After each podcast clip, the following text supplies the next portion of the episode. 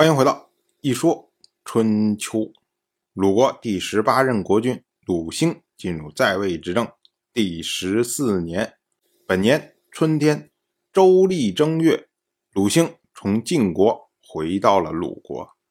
鲁兴呢，去年去朝见，本来呢只是为了重温一下横雍之盟，可是没想到呢，去的时候呢，受到了魏国国君魏正的拜托。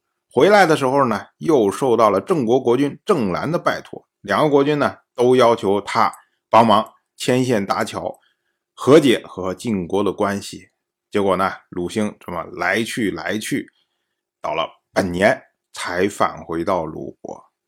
同样是本年的春天，王室的天王姬任臣驾崩。姬任臣呢在位只有六年，春秋所记录他的事情呢非常的有限。我们只知道呢，周人为他定谥号为卿，后世则称姬任臣为周亲王。姬任臣去世之后啊，马上王室就陷入了混乱，因为呢，周公周越和王室的王孙姬苏两个人争权夺位，甚至呢，连姬任臣他驾崩的讣告都没有发出来。我们之前讲过，盟国之间有大事通告的义务，不通告就是不以对方为盟国，这是最大的不尊敬。虽然王室是天王，是诸侯名义上的共主，但是呢，他驾崩的时候不发讣告，同样也是不恰当的举动。按照春秋记录的习惯呢，凡是天王驾崩，诸侯轰，不发讣告。春秋就不记录其他国家发生的灾难庆典，不通知鲁国的，春秋也不会记录，这都是为了惩戒对鲁国的不尊敬。同样是本年的春天，诸国讨伐鲁国南部的边境，这事儿啊，说起来跟去年诸国的国君朱渠除去世有关。朱渠除去世了之后啊。然后鲁兴就派使者前去吊念，可是没想到呢，这个使者对诸国不敬。我们要说啊，这个朱驱除他之所以去世，按照诸国自己的看法，觉得是因为迁都，所以让他减寿，然后呢，很早就去世了。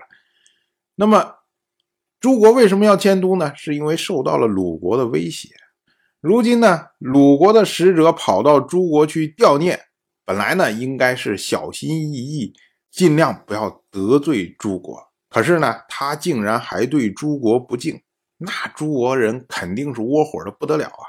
所以呢，甚至在这种丧期之内要出兵讨伐鲁国。可是呢，毕竟是鲁国强，诸国弱。你诸国一讨伐鲁国，鲁国马上有所反应。鲁国的大夫叔仲彭生率军讨伐了诸国。以示报复。到了本年的夏天，五月，齐国的国君齐潘去世，齐潘的儿子齐舍继位，成为齐国的国君。齐人为齐潘定了一个谥号，叫做昭。那么呢，后世则称齐潘为齐昭公。昭这个字啊，按照谥法上的说法，叫做昭德有劳，或者呢，圣文周达。听起来好像是个不错的谥号，但是以春秋的记录来说，所有被定昭谥号的这些国君，要不然呢就是中衰之君，就是整个国家正在衰落过程中这么样一个国君，要不然呢就是不得善终的国君。其实没有一个太好的国君会用“昭”这个字。对于齐潘来说呢？齐潘他在位二十年，主要是对鲁国比较友好。首先呢，他积极和鲁国联姻，他把自己的女儿嫁给了鲁兴，并且呢娶鲁国的公主女子。在他的在位期间，他还派出了比较友善的国归妇到鲁国去聘问。这些举动呢，都是齐鲁友好的举动。但是在其他方面呢？齐潘就是一个中衰的国君，尤其对于敌人的侵害，旗帆呢基本上没有什么太大的举动，在国际间呢，齐国也没有很大的有影响力的举动。当然，我就这么一说，您就那么一听，感谢您的耐心陪伴。如果您对《一说春秋》这个节目感兴趣的话，请在微信中搜索公众号“一说春秋”，关注我。您不仅能得到《一说春秋》文字版的推送，还可以直接和我互动交流。我在那里等待您的真知灼见。